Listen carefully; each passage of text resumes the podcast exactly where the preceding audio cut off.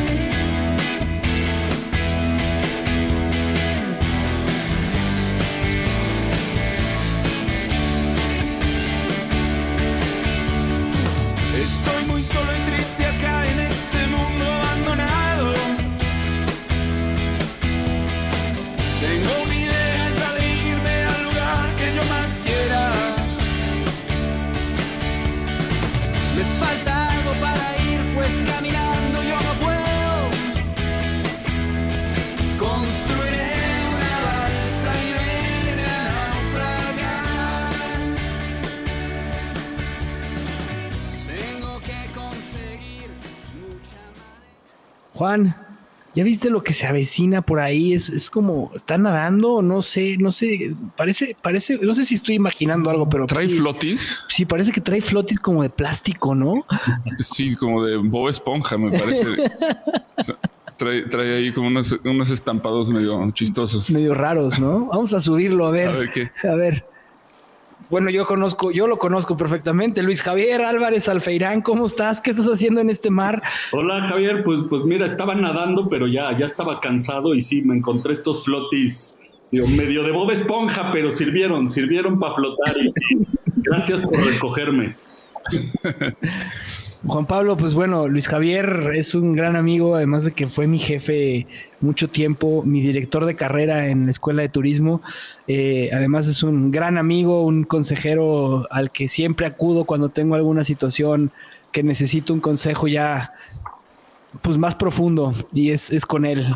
Eh, Juan Pablo, pues Juan Pablo es mi, náufrago, mi socio y- y mi mejor amigo. Aquí anda conmigo, ¿cómo ves? Mucho gusto. Javi, por fin, por fin lo, lo dices abiertamente. Qué bárbaro. Lo he dicho abiertamente en el podcast. Juan Pablo es mi mejor amigo. ¿Qué tal? Muchísimo gusto. Este, pues estoy encantado de, de- de- de tenerte en la balsa para hablar de, pues del tema central de, de este, de este programa que es la posmodernidad. Cuando empezamos esto, empezamos con una pregunta y una, una metáfora muy clara que es este partir de la tierra de la modernidad, na- navegando en el mar de dudas de la posmodernidad, eh, buscando un nuevo mundo, ¿no? Y ese nuevo mundo, este, pues digamos que en cuanto nos embarcamos, empezó como que la tormenta y empezó a, moverse esta balsa con unos vientos bastante veloces y, pues ya no diría que está ahí ya a la vista, pero Se acerca. Sí, se, se- se ven gaviotas por ahí, ¿no? O sea, como que ya no, no se ve tan lejos. Entonces, este, pues por fin tenemos a alguien que, que- que maneja ese tema, ¿no? O sea, que, se- que está muy, muy enfocado en el tema de la, de la po- posmodernidad, que, que ha estudiado de esto. A lo mejor me puedes contar un poco de, su currículum. Claro, Luis Javier eh, inició sus estudios universitarios en el Trinity College en Dublín, Irlanda, y en el 97 se graduó como licenciado en Administración de Empresas por la Universidad de en México. Cuenta con una maestría en Humanidades en el año 2017 y actualmente es candidato a doctor también en el área de Humanidades por la misma universidad.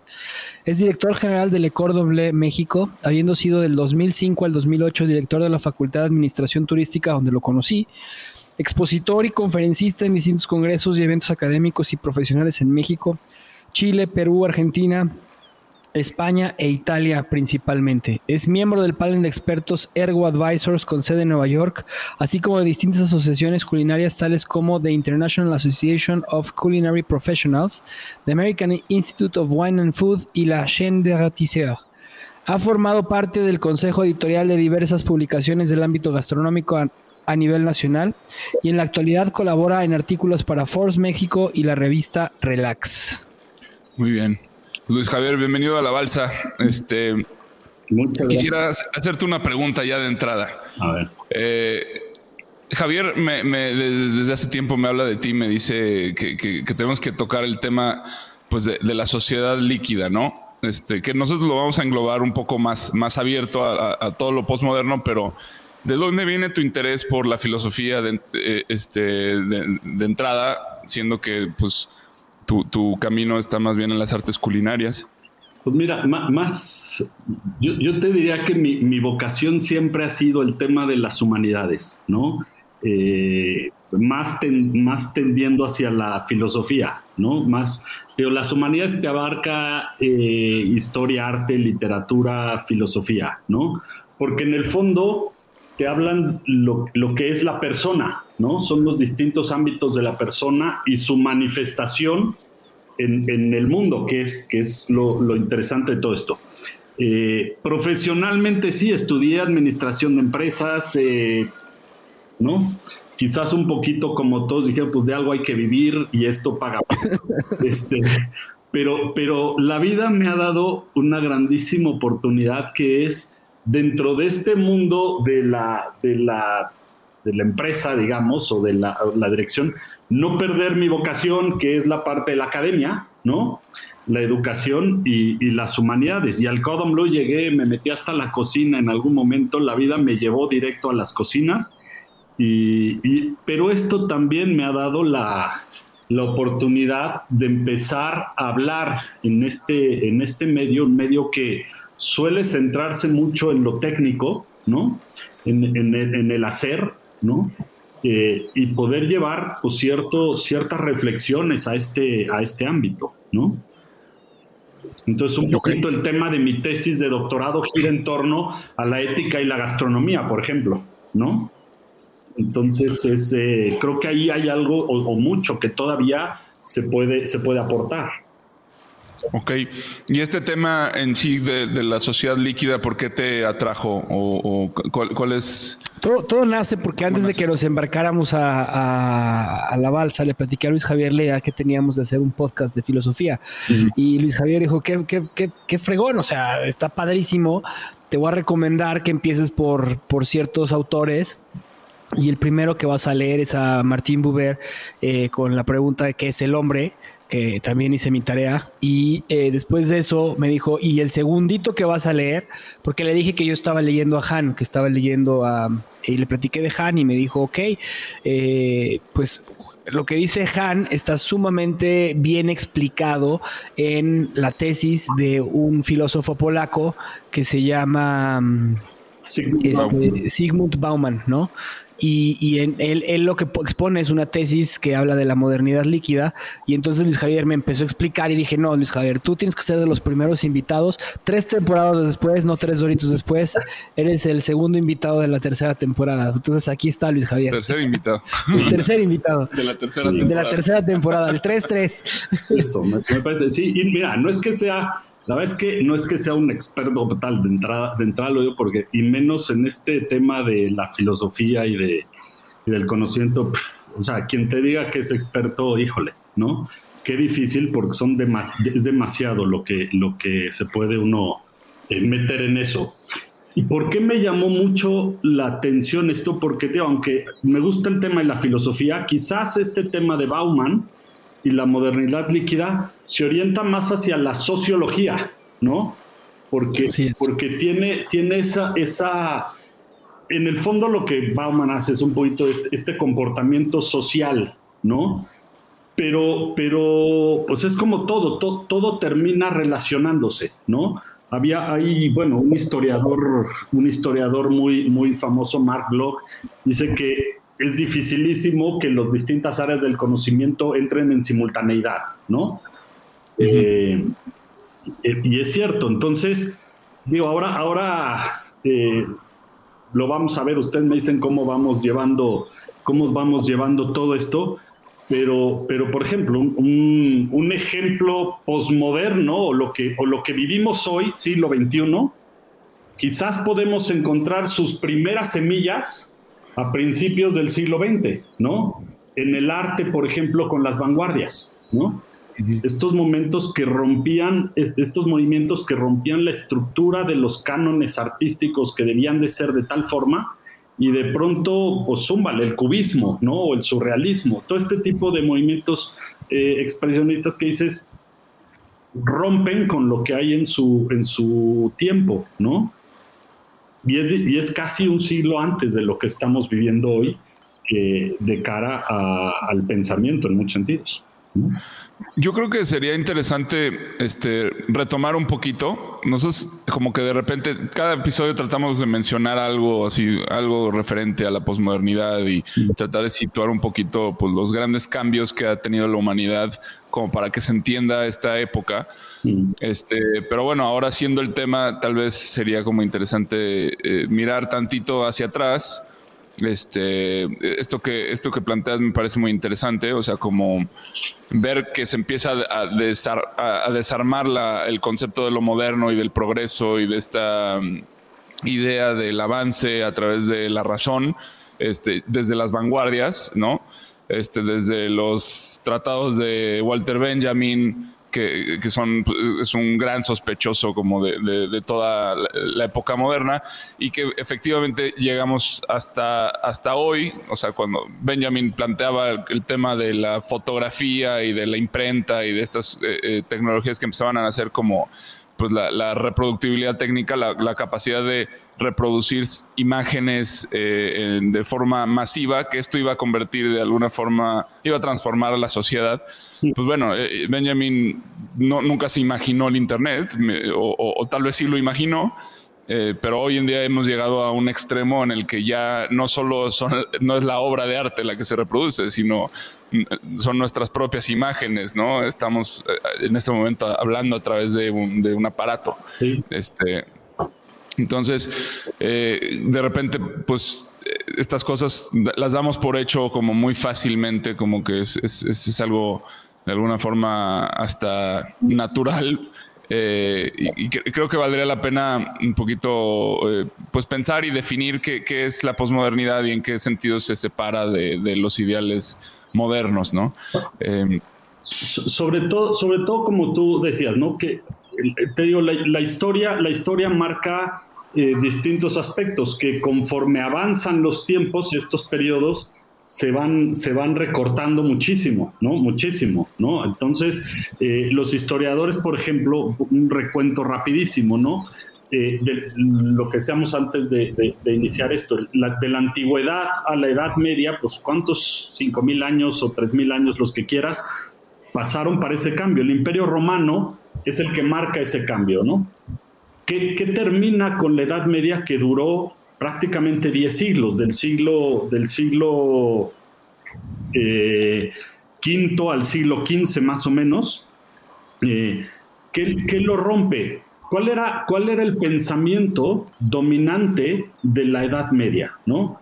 Eh, era este pensamiento de la iglesia, ¿no? La, la, idea de la iglesia que es el que te dice qué hacer, cómo ser. La iglesia imponía a los reyes, eh, el poder, el poder del, estado, bueno, del, rey viene de Dios. La flor de lis, que es un símbolo de la realeza, el significado de la flor de lis es la Trinidad, ¿no? Padre, Hijo, Espíritu Santo. Y era un símbolo de que el poder del rey le viene de Dios, ¿no? Entonces, cuando tienes, cuando tienes esta mentalidad muy, muy, muy cerrada, llamémosle así, eh, de pronto viene, hay dos periodos que marcan este cambio entre la Edad Media y la Edad eh, moderna, ¿no? Que es o la caída del Imperio Romano, por un lado es una teoría, yo soy más partidario de la segunda, que es el descubrimiento de América. Pero no es el hecho en sí, y, eso es lo importante para después entender eh, estos cambios de la historia. No es el hecho de, ah, se descubrió un continente y las Américas, no es qué provoca ese cambio en la mentalidad de la sociedad, ¿no? O de la gente.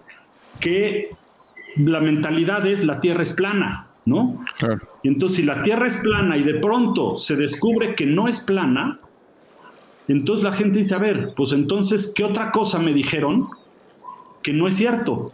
¿Qué otra cosa me han hecho creer que no es cierto, ¿no? Y entonces vienen todos estos planteamientos ante la rigidez que había puesto eh, de alguna manera la, iglesia, ¿no? Y entonces ahí y los médices eh, entran en, juego porque ellos tenían más, más eh, eran más adeptos a ideas modernas que venían de Oriente, etcétera, etcétera, ¿no? Entonces viene todo este cambio en el pensamiento. Entonces, a ver, regresemos a lo clásico y entonces viene, viene el tema del renacimiento, entonces regresan a los clásicos, después de eso sigue la ilustración, ¿no? Y entonces viene el tema de la ciencia, ¿no? La revolución industrial. Entonces la ciencia nos lleva a la revolución industrial, ¿no? Y entonces, ¡pum!, todo se puede lograr a través de la ciencia, ¿no? Entonces, y la ciencia, y ahí viene Descartes y todo este, el racionalismo, etcétera.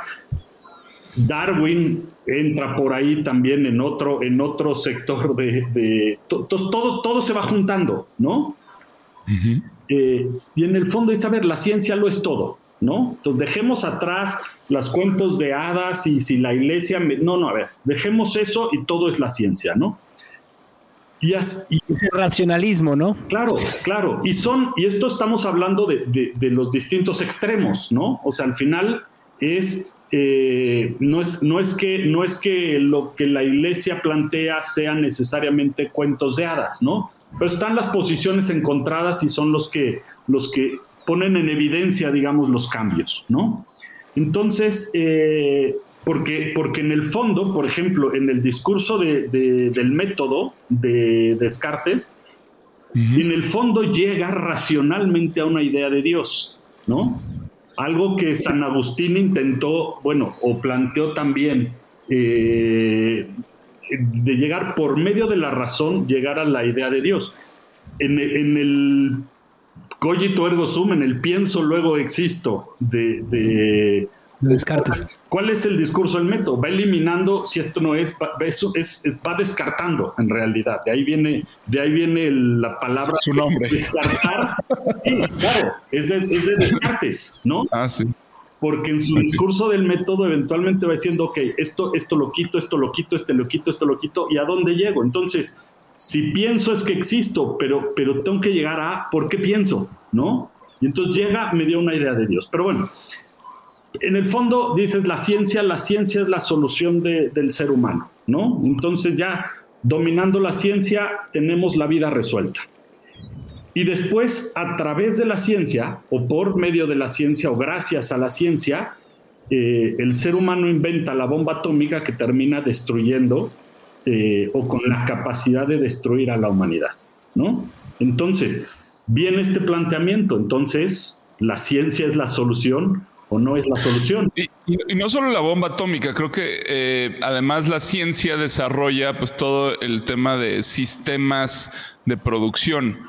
Eh, que, que, que, en teoría pues era un asunto muy, muy provechoso para los seres humanos hasta que esos sistemas de producción se convierten en sistemas de muerte en, los holocaustos, ¿no? Este, que, se sistematiza la muerte y, entonces vemos la capacidad del horror de la ciencia, ¿no? Y también con, con el, ¿cómo se llama este? El doctor muerte, el, que, que, era, que estaba en los campos de concentración, que hacía experimentos completamente inútiles buscando hipótesis este, que, no tenía ningún sentido. O sea, bastaba la, idea de, querer algo para eh, causar eh, una tortura terrible en los niños este, judíos y era ocio puro, ¿no? Entonces todo esto se pone como de manifiesto. Sí, y, que además no, no podríamos perder de vista tampoco porque, porque gracias a muchos de esos experimentos criminales, llamémoslo así, que, que que surgieron durante, el, durante la Segunda Guerra Mundial a través del nazismo y lo que hacían. Eh, o, sea, parte de eso, parte gracias a eso está fundado muchos de los descubrimientos que hoy día disfrutamos también, ¿no? Entonces... Eh, esa es algo que, que, que, a la vez es como paradójico y es algo que a mí me gusta mucho de, de, cuando empiezas con todo este tema filosófico, las paradojas se vuelven algo sumamente interesante. O sea, el mismo doctor muerte...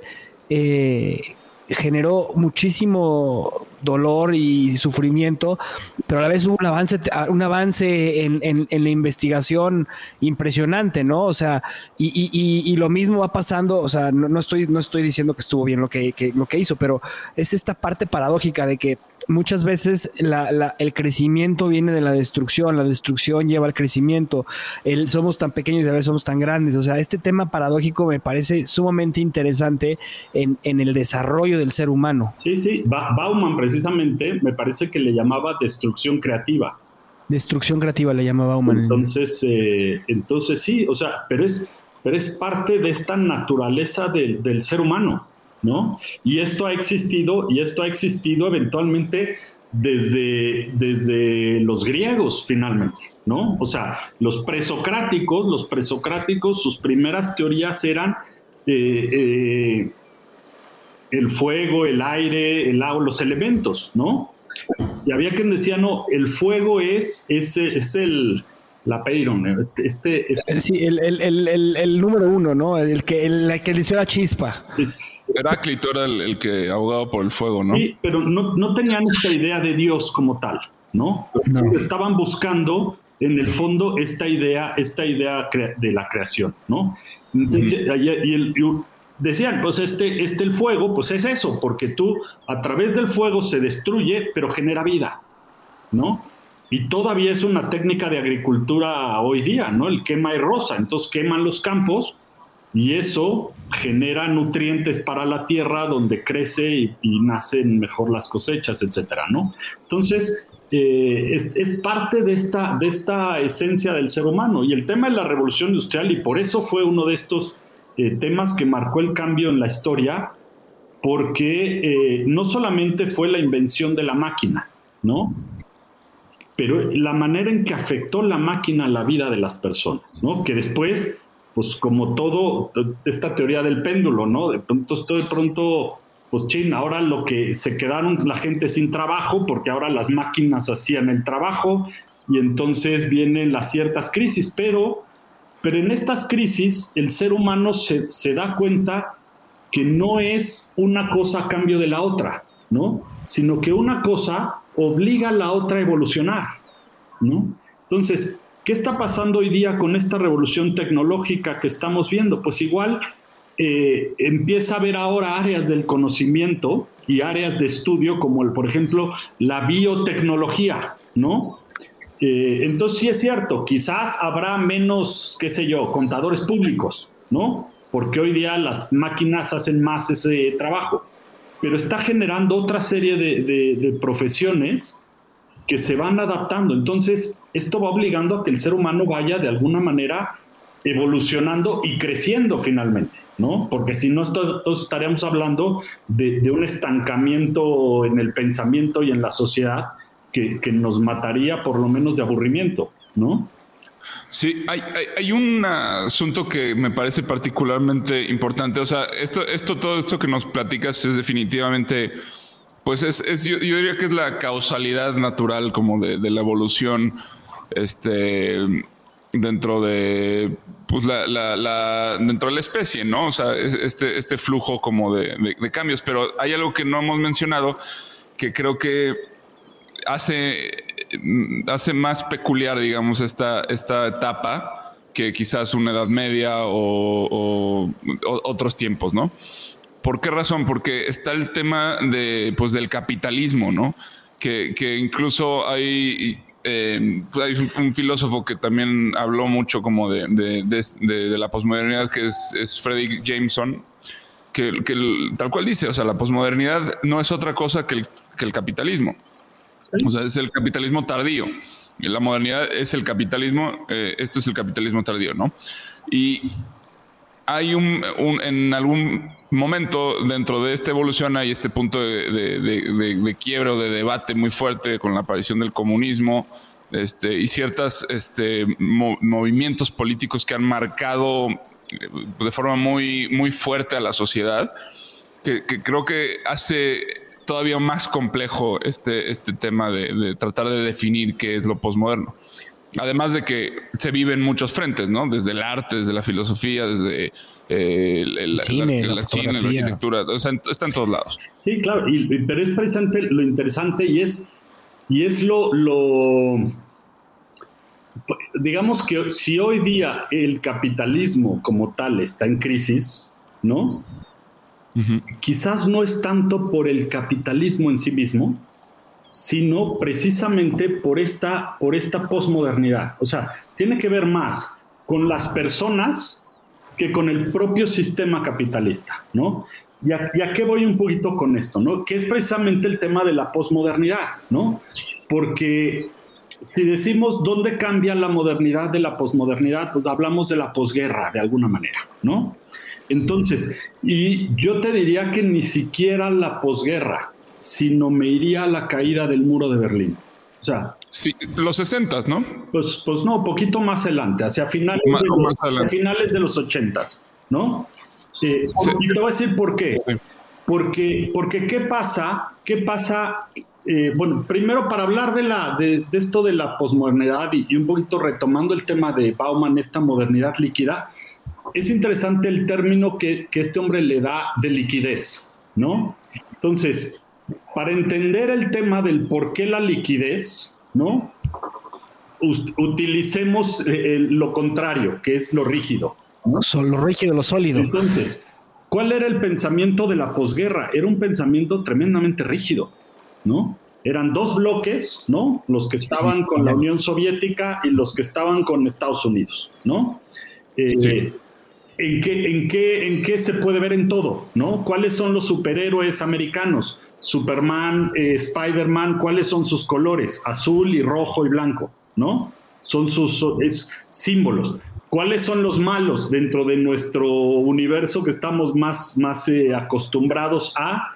¿Quién era el, Negro, gris y rojo. ¿Quién era el, ¿sí? ¿Quién era el malo del Capitán América? Pues el Red Skull. El Red Skull, ¿no? Red Skull, sí. Entonces, los rojos, los rusos, eran los malos, ¿no?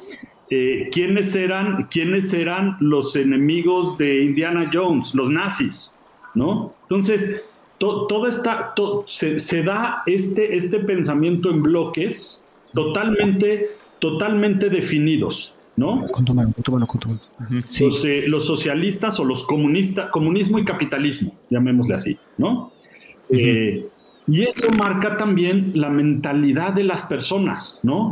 las teorías educativas, las fábricas, eh, el planteamiento social era, tú piensas en bloque, ¿no? Sí.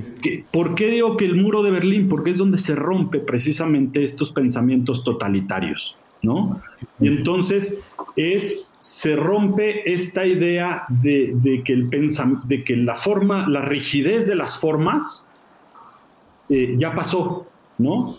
Y entonces empieza toda esta relativización de, tal. Sí es cierto, como tú dices, un poco desde los 60, 70 el movimiento hippie empieza. Por eso...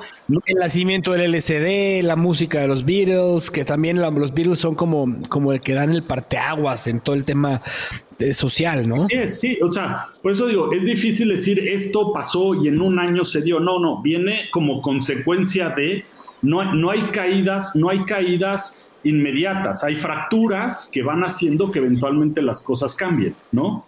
Y todo este, y todo este movimiento hippie, con todo lo que significa, como tú dices, los Beatles, el, uso de, la marihuana y... Psicotrópicos. Entonces empieza a, generar estas fracturas dentro, dentro del pensamiento. Una vez que caen estos sistemas, estos sistemas rígidos, ¿no? Empieza, empieza esta liquidez del pensamiento. No, ah, bueno, pues si tú piensas eso, qué bueno y qué padre, yo pienso otra cosa y te respeto. Y empieza, y empieza a diluirse esta manera estructurada de, pensar, ¿no? Y es un poquito lo que hoy día este, vivimos es un poquito consecuencia de eso, ¿no? Pero yo creo que también eh, ha tomado distintas expresiones, ¿no? Eh, que, se pueden ver y es bueno o es malo, no se trata de definir si es bueno o malo, ¿no? Es lo que es, tiene, tiene, tiene conceptos positivos, tiene conceptos negativos, ¿no? O sea, tiene consecuencias buenas y otras no tan buenas, eh, pero, pero finalmente es lo que, es lo que hay, ¿no? Eh, y, hoy día lo estamos viendo más de cara al, individualismo, ¿no? O sea, al final dejamos de pensar como bloques y entonces empezamos a pensar eh, de, forma, de forma más individualista, ¿no? Sí, a mí esto me, me, recuerda mucho también a algo que, que dice Gilles Deleuze, que es este otro filósofo francés que también habla de la percepción eh, y la divide en tres estados, que es el sólido, el líquido y el gaseoso, ¿no? Yo creo, también pensaría que estamos acercándonos al estado gaseoso.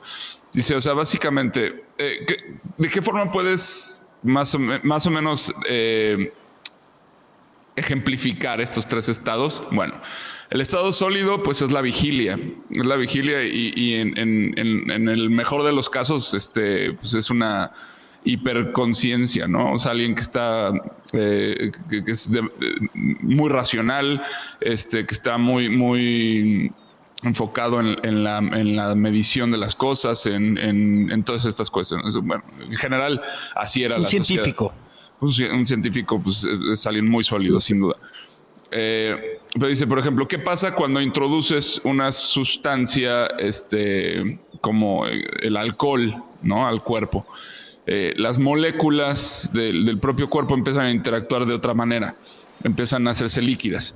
Eh, es decir, y, esto se traduce a la psique por medio del abrazo y del grito y de, del, vamos a cantar juntos, vamos a bailar, vamos a, este sí, somos mejores amigos, etcétera, ¿no? Entonces, esto de alguna forma ejemplifica ese, ese estado eh, de, la manera de, la interacción que, sucede a nivel este, molecular, ¿no? Dentro del cuerpo.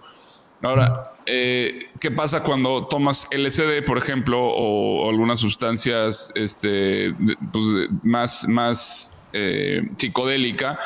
Se entra en el estado gaseoso, ¿no? y lo que define el estado gaseoso es que o sea, el estado sólido es las moléculas forman estructuras rígidas con figuras de alguna forma geométricas. En el estado acuoso están en contacto unas con otras, pero no, no, no hay una, una cosa que las mantenga unidas, sino que, se, que fluyen, se mueven.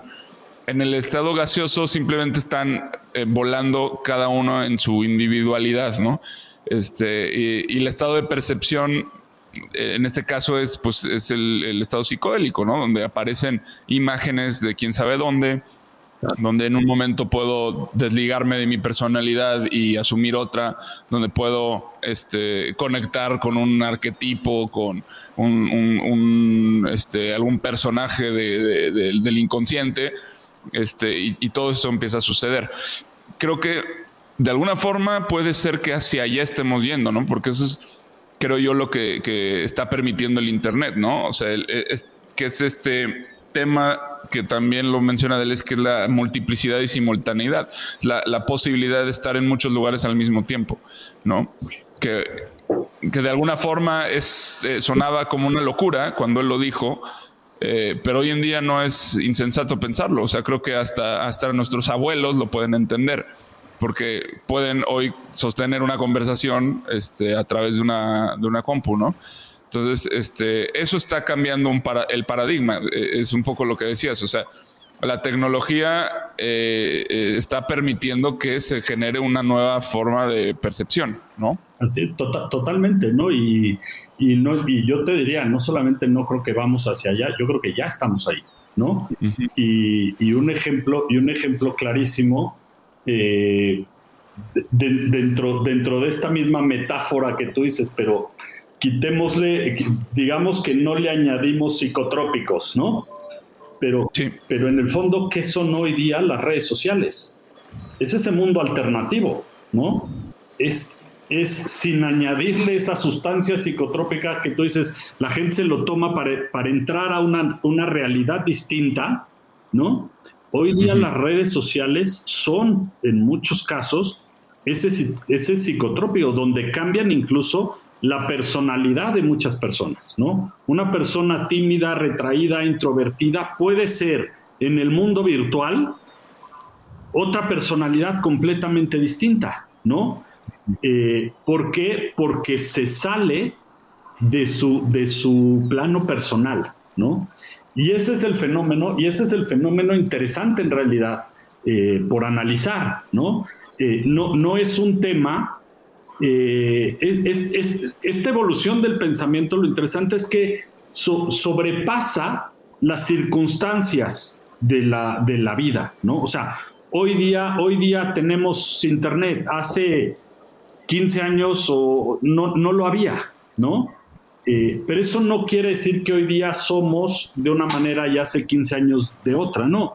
Teníamos otras realidades que nos llevaban a, una similitud quizás en muchos, en muchos sentidos, ¿no? Pero hoy, hoy día se pone muy en evidencia esto a través de las redes sociales, ¿no? Y yo creo que lo estamos viviendo, o sea, las cosas que estamos viviendo en las novelas como la de Klein, esta que la hizo Steven Spielberg en, en su película de Ready Player One, en un mundo pues no muy lejano en el que la gente este, está sentada en su casa sin hacer nada y, lo único que hace es conectarse y convertirse en su alter ego y ahí es donde trabaja, ahí es en donde recuperan piezas, este, lo veníamos platicando tú antes, antes de que tú y yo entráramos, es lo que está pasando hoy en Fortnite, ¿no? Es lo que está pasando hoy en, en estos juegos en donde ya ya existen estas personas que ganan dinero a través de los juegos y ya, ya, ya generan una economía y, lo platicábamos en el episodio pasado, ¿dónde está el dinero? O sea, el, dinero, el dinero qué es? O sea, ¿qué, ¿qué, está pasando con el dinero? Ya no es, ya no está basado ni siquiera en, en, en, oro, ¿no? Ya no está basado ni siquiera en, en un tema físico, ya es, ya es algo totalmente virtual. Y entonces el hombre se empieza a convertir en este estado gaseoso en el que pues ya tiene un alter ego y, y, se convierte como, como en, en, esta parte tan peligrosa, pero a la vez tan liberadora para muchísima gente que eh, lo vemos hoy en Twitter, ¿no? O sea, Twitter es el escape de muchísima gente. Y cuando tú abres Twitter y te despiertas en la mañana es una de las mejores formas de informarte de lo que está pasando en el mundo, pero también es una de las peores formas o las mejores formas de darte cuenta del mundo en el que estás viviendo lleno de odio, porque es impresionante, o sea, es, es, terriblemente atacante, o sea, es, es, es, es una ira que, yo no había visto, o sea, nunca había visto una era así. No, es, es, es una época de polarización, y fíjate, pero hoy, hoy, hoy, hoy, hoy hay un tema interesantísimo, interesantísimo y hasta, hasta, hasta quizás divertido para algunos, de, que nos puede servir mucho ejemplo de, este, de, de, la liquidez contra la rigidez y un poquito lo que tú dices, ¿no? Eh, no sé si vieron el caso de, estos eh, chavitos de Reddit, ¿no? Los de QAnon. ¿Qué? Lo, de la teoría de QAnon o qué? No, no, no. Hoy día, hoy día eh, Wall Street está en crisis porque, porque resulta que un, grupo de chavitos a través de Reddit, hazte cuenta, en versión simple, se pusieron de acuerdo y dijeron, vamos a comprar acciones de Game, Game, GameStop o Game no sé qué, ¿no? Una, tipo, imagínate a Blockbuster, ¿cuánto te pueden costar hoy día unas acciones de Blockbuster? ¿No? No sé. Un, Yo creo que no existe ya. Un centavo. Pues hazte cuenta que esta empresa es Game, Game Center, Game no sé qué, algo así. Y entonces resulta que se organizan un montón de chavitos, una, una sociedad líquida, ¿no? De muchos individuos. Dicen, pues vamos a comprar acciones de esto, ¿no? Y entonces, todas las grandes empresas de Wall Street, todos estos fondos financieros de Wall Street, están perdiendo hoy día millones de dólares gracias a que estos subieron el valor de la acción de esto de 17 dólares, hoy día estaba creo que a 350 dólares la, la, acción, ¿no? Entonces, estos, grandes, estos grandes jugadores del mercado de valores, ¿no? Que toda la vida habían luchado en contra de la regulación, porque eso les permitía a ellos moverse a sus anchas, pues no contemplaron estos jugadores, este, estos individuos que se agrupan. Anarquistas, ¿no? Y entonces hoy día, hoy día están pidiendo regulación, ¿no? Y entonces eh, hay quien dice, destruye el, destruye el libre mercado por la vía del libre mercado, ¿no? Pero es, pero es un fenómeno, ¿por qué es un fenómeno interesante? Porque es precisamente lo, de lo que esta posmodernidad se trata, ¿no? De, se rompieron estas estructuras rígidas, es decir, no fueron estos grandes fondos financieros, Goldman Sachs o lo que tú quieras organizados, sino fue un grupo de individuos que a través de las redes sociales se organizaron y dijeron, ah, pues vamos a, vamos a, vamos a hacerlo. Y están, y hay, y hay, y hay este, de estos grandes eh, de, eh, jugadores gurús están a punto de quebrar gracias a lo que estos chavitos hicieron, ah. ¿no?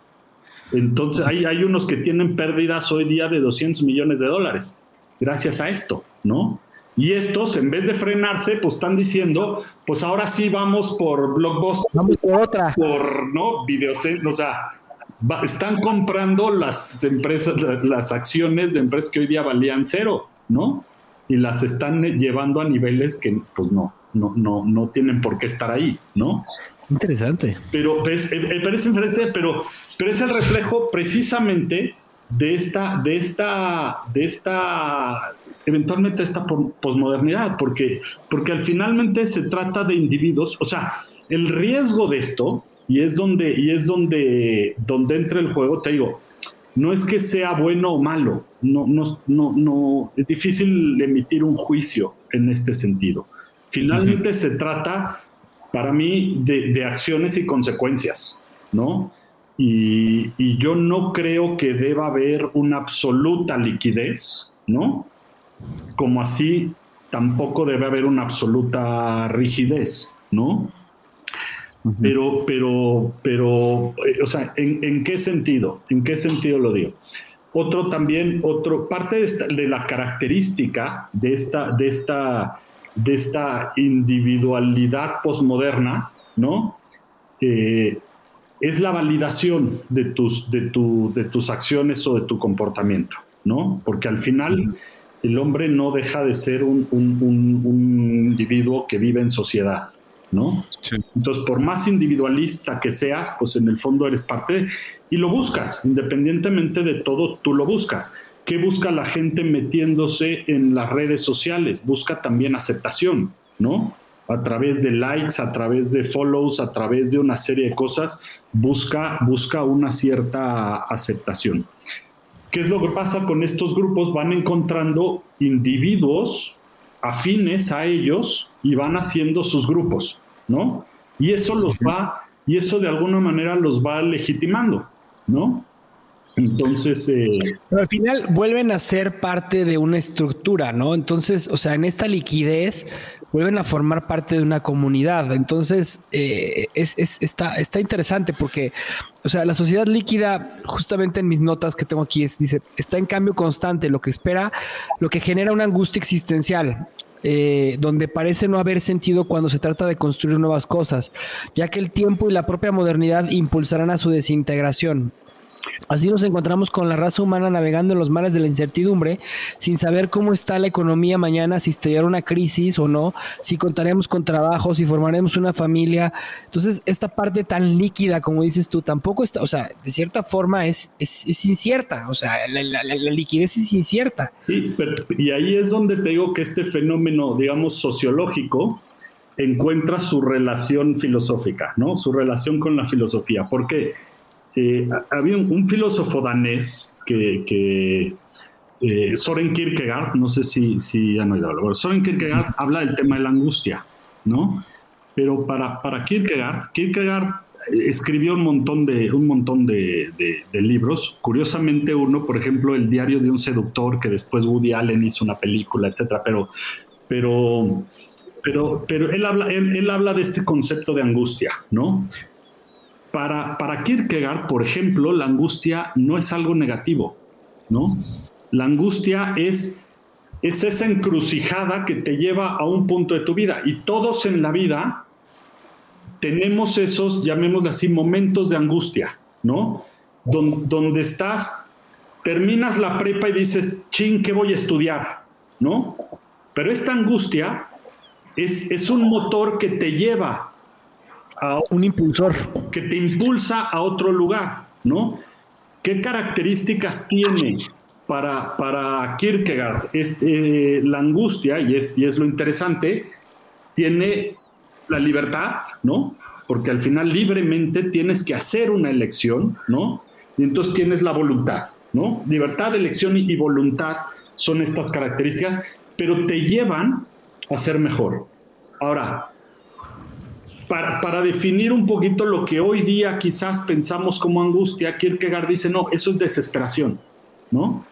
Y la desesperación se da cuando te sales de ti mismo, ¿no? Cuando, cuando te alejas de, de tu mundo interior, porque, porque cuando estás en angustia, eso te confrontas contigo mismo. Totalmente, lo, lo, he estado viviendo. Los, los, demás, los demás de alguna manera desaparecen, tu angustia es personal. Y el que tiene que dar ese paso libre y voluntario eres tú, ¿no? Pero cuando te alejas de ti mismo, entras en desesperación. Entras en desesperación. O desilusión. Y, la, desesperación trae la, identidad y, bueno, se ha dicho mucho que es la, sociedad también del miedo, ¿no?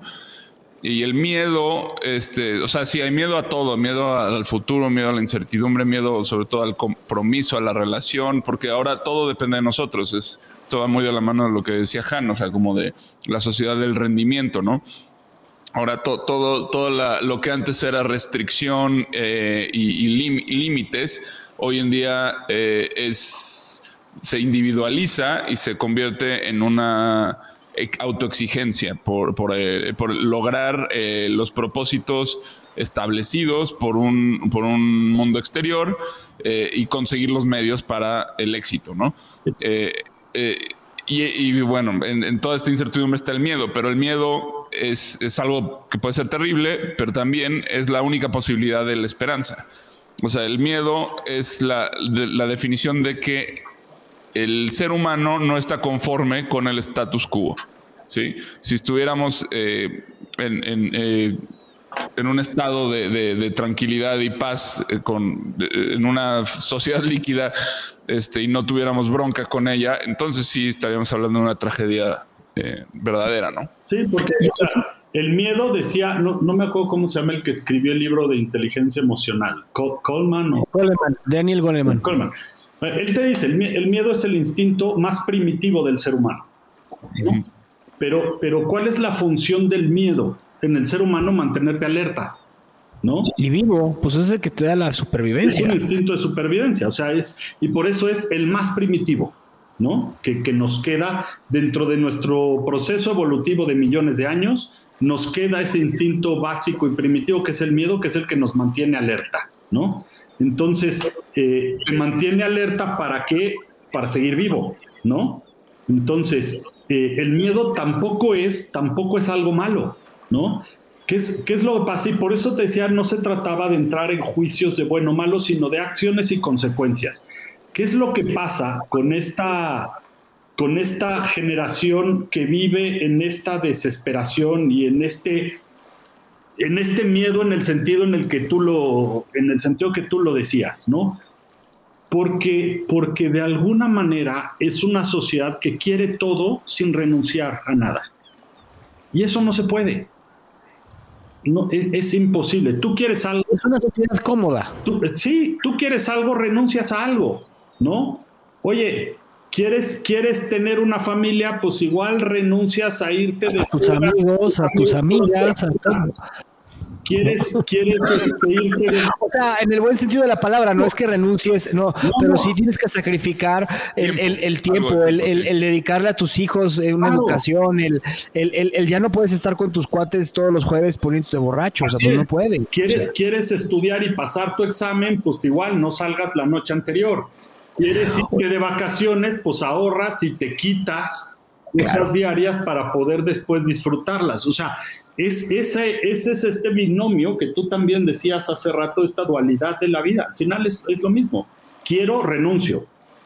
El tema de esto, de esta, de esta eh, generación que ha puesto, no solamente ha puesto todo tan accesible, sino que te lo ha hecho ver posible, ¿no?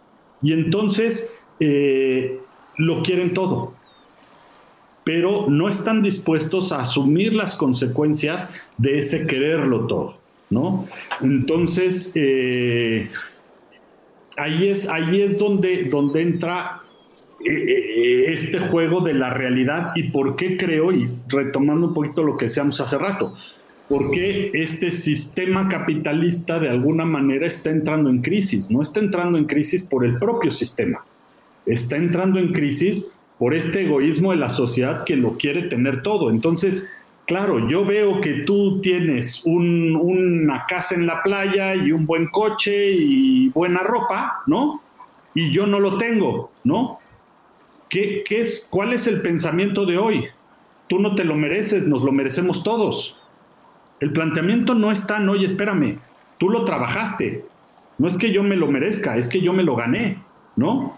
Y me lo gané trabajando de alguna manera. ¿No? Y ahora encontramos otros paradigmas más, más complejos eh, con respecto a lo mismo que dices, ¿no? O sea, pero que puede ser como el tema de la, el, víctima, víctima, victimario, ¿no? O sea, hay, sectores sociales que han sido este, victimizados en el pasado y que, y que han pedido eh, o luchado por ese, esa liberación y hoy en día no saben qué hacer con ella. Eh, o, el mismo gobierno que tenemos hoy en día, ¿no? O sea, sabía perfectamente ser un, gobierno de oposición, pero en el momento en que, que está ahí eh, en, el poder, pues ahí está esta incertidumbre, esta, esta falta de, de, o sea, como que los como, como, como en algún punto dijo Hamlet, en, eh, dijo, time is, is, out of joint. O sea, el tiempo se salió de, de, su eje.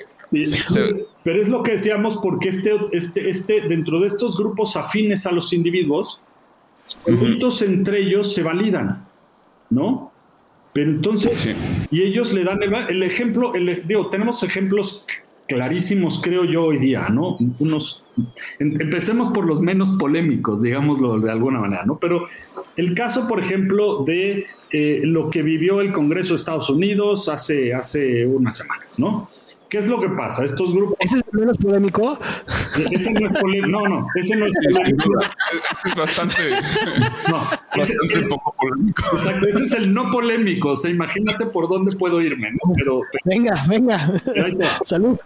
Salud. Este, ¿Por qué? Son estos grupos radicales pro-Trump, ¿no? Que dicen, nos robaron la elección, ¿no? Ah, oye, nos robaron. Sí, sí, sí, sí entonces van a lo que los americanos llaman su templo de la democracia y lo invaden, ¿no? Entonces, entre ellos se validan que lo que están haciendo está bien y es justificable porque, a ver, si la democracia me falló, pues yo voy a donde es la sede de la democracia y les digo, váyanse a volar, ¿no? Ahora, por eso decía hace rato también que, eh, que no existe ni todo líquido ni todo rígido. ¿Qué pasa en Estados Unidos? Tienen esa suerte de que las leyes se cumplan, las leyes son tremendamente rígidas, ¿no? Entonces, hoy día están, yo creo que ya la mitad de esos fulanos en la cárcel porque les cayó la ley. Y lo peor, o sea, hay unos que no están en la cárcel, pero no pueden volar, no pueden, o sea, no pueden hacer absolutamente nada porque son terroristas. Así es, pero es porque la rigidez de las leyes son para preservar el bienestar social, el de todos. ¿No? Independientemente de si tu grupo te valida o no, ¿no? Porque aquí hablamos de las leyes para todos, para estos que piensan esto y para estos que piensan no, esta otra cosa, ¿no? ¿Cuál es el otro, cuál es el otro más polémico quizás que puede entrar? Por ejemplo, el, movimiento feminista, ¿no? Eh, se, vuelven movimientos radicales, ¿no? Y, y polémico digo porque no, no, no, no juzguemos sus postulados, ¿no? Eh, eh, saquémoslos un poquito de, la jugada. Pero son estos grupos feministas que dicen, mi, forma de expresión voy a rayar paredes, ¿no? Y voy a destruir cosas, ¿no? otra vez, su grupo lo valida. Es, es, ah, sí, esa es la manera en que vamos a expresarnos, ¿no? No es la forma válida, ¿no? De, de hacerlo. No, no estás diciendo, eso saca de contexto tus propios postulados, que pueden tener cierta razón y algunos pueden no tenerla tanto. Eh, el tema es que se radicalizan las posturas, ¿no? Entonces, si yo te digo, si yo te digo, yo, Luis Javier Álvarez, dentro del movimiento feminista sí creo que se debe de buscar una, una igualdad, ¿no? Y que, y que la violencia entre las mujeres es, es, mala, ¿no? Pero por otro lado, eh, entonces si yo digo solo eso, si yo digo solo eso, las feministas me van a decir, ah, sí, órale, este es de los nuestros, ¿no? Pero si yo digo, oye, pero espérame, pero, pero por ejemplo, en el tema del aborto no estoy de acuerdo, ah, no, entonces eres un apestador. Entonces, no hay... O sea, o sea, tú dices que una manchita en, en, en, en, esta camisa blanca que estás poniendo en el tema feminista, por decirlo en cualquier tema, tú no estás de acuerdo al 100% en, el radical, la radicalización que es como tendría que ser el canon que dicta hoy, en ese momento dejas de formar parte de este círculo. Pero, pero es más complejo que eso todavía, porque o sea, hemos tenido feministas aquí que, que, están tratando de, definir su propia línea feminista. O sea, hay mucho, o sea, no, eh, lo primero que te dicen hoy en día es no, no, no es el feminismo, es hay muchos feminismos. Así es, así es. Hay muchos grupos dentro de los grupos, pero, pero pero las posturas de hoy, hoy día se están radicalizando y entonces están dejando de escuchar porque, y no sé, quizás alguna vez te lo dije Javier cuando trabajamos juntos, pero yo soy un creyente de que las personas inteligentes piensan diferente, pero las personas inteligentes llegan a acuerdos.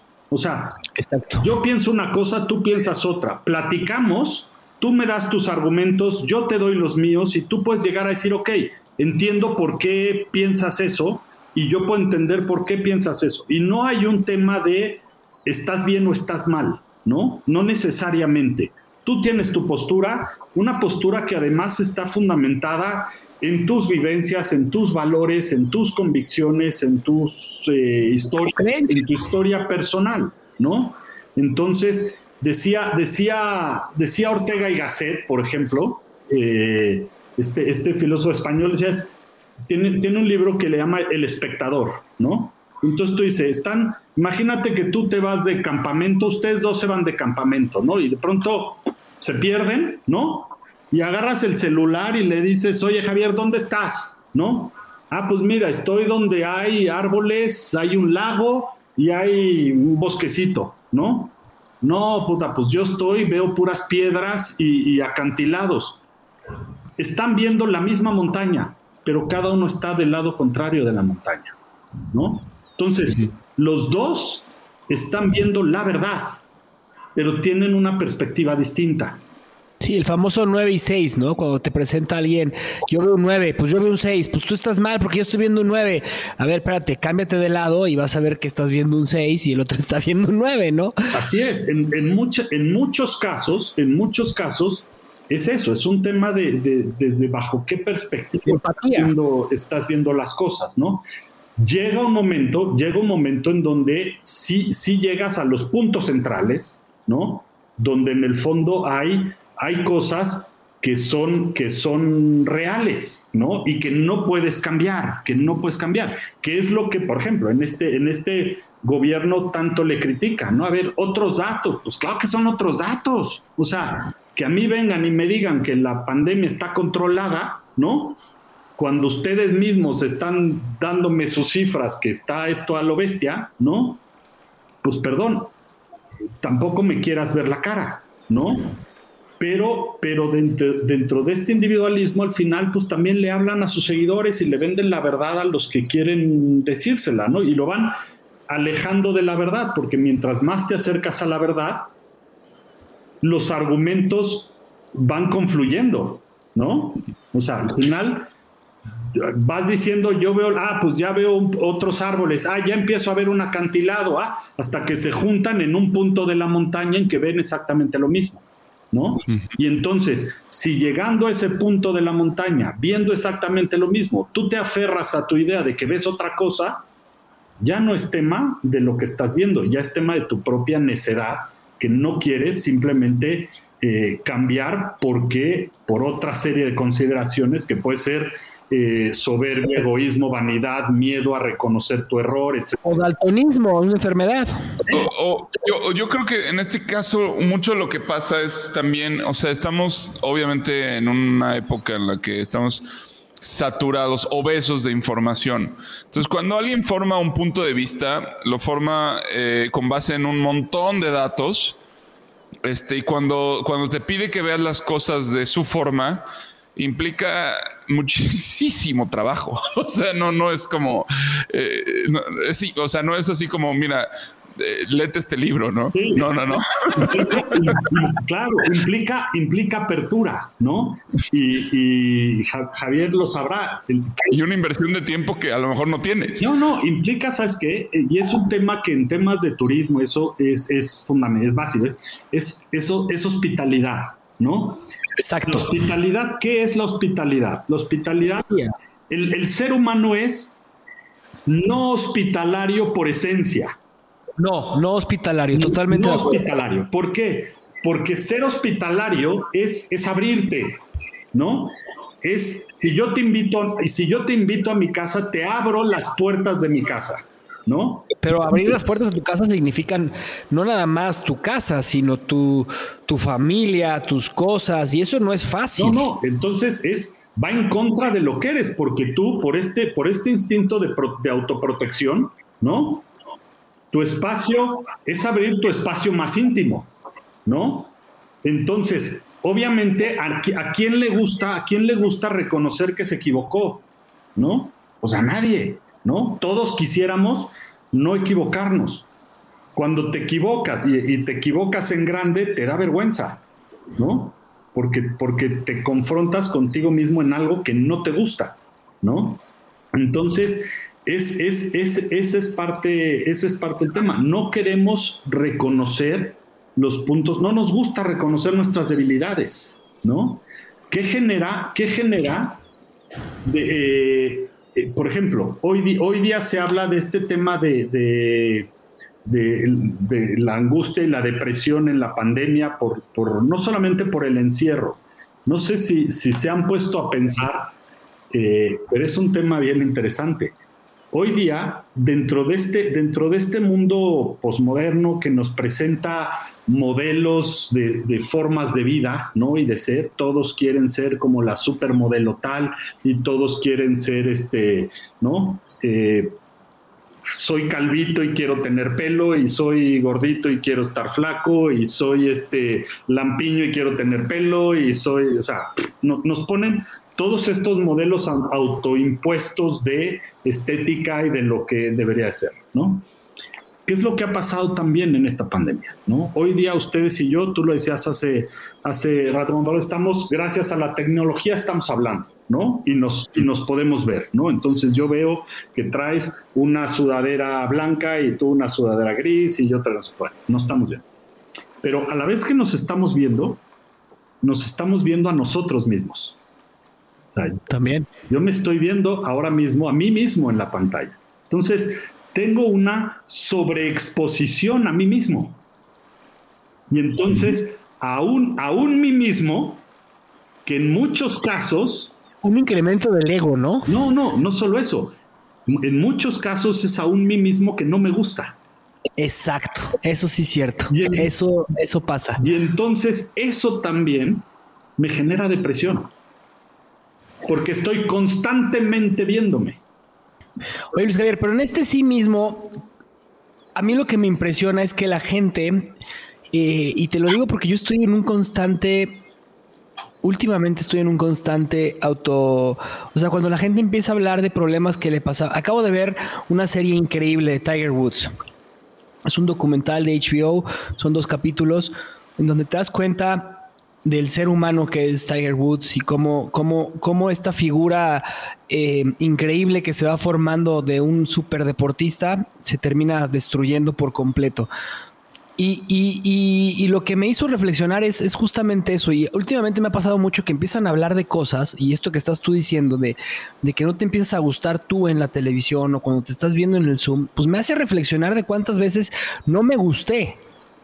Pero, o sea, o sea, yo creo que es necesario de repente no gustarte, o sea, y es necesario preguntarte el por qué no te estás gustando, no quedarte en la parte como, como este, eh, por arribita o, esta parte que, que, no vale la pena, o sea, es eh, sino ir más profundo, ¿por qué no te estás gustando? ¿Qué es lo que no te está gustando? ¿Qué es lo que está pasando? ¿Por qué estás repitiendo patrones?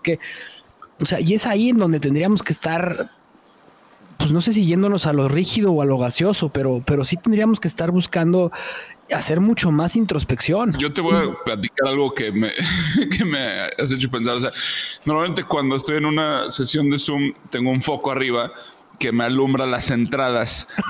este.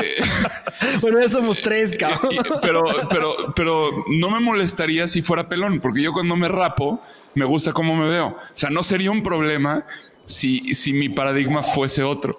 El problema es que estoy en el paradigma de, de la persona que tiene pelo. pero, pero mira, le pasa, por ejemplo, mi hijo, mi hijo, y piensa en esta generación, mi hijo va a cumplir 15 años, ¿no? En esta generación adolescente. Entonces, ahora día, toma clases en Zoom. Todo el día, imagínate lo que era el, el, el, grano para ti cuando tenías 15 años, te salían los barros y te salía el eso. O sea, no quería salir a ningún lado porque pues, si la niña que te gusta, entonces te va a ver y el barro, bla, bla, bla, ¿no? Estos se están viendo todos los días con...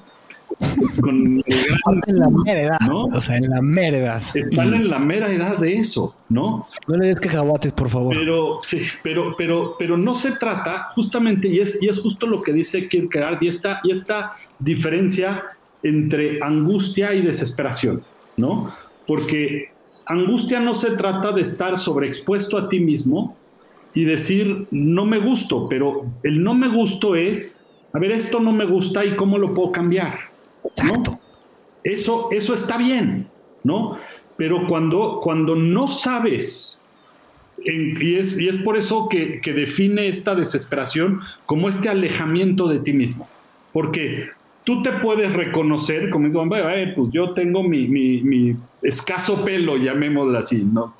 Estoy en el Inter entre, entre pelón y con pelo, ¿no? Sí, la verdad es que todavía ni siquiera estoy ahí, pero, pero la posibilidad de estar ahí. Se acerca, se acerca aceleradamente, ¿no?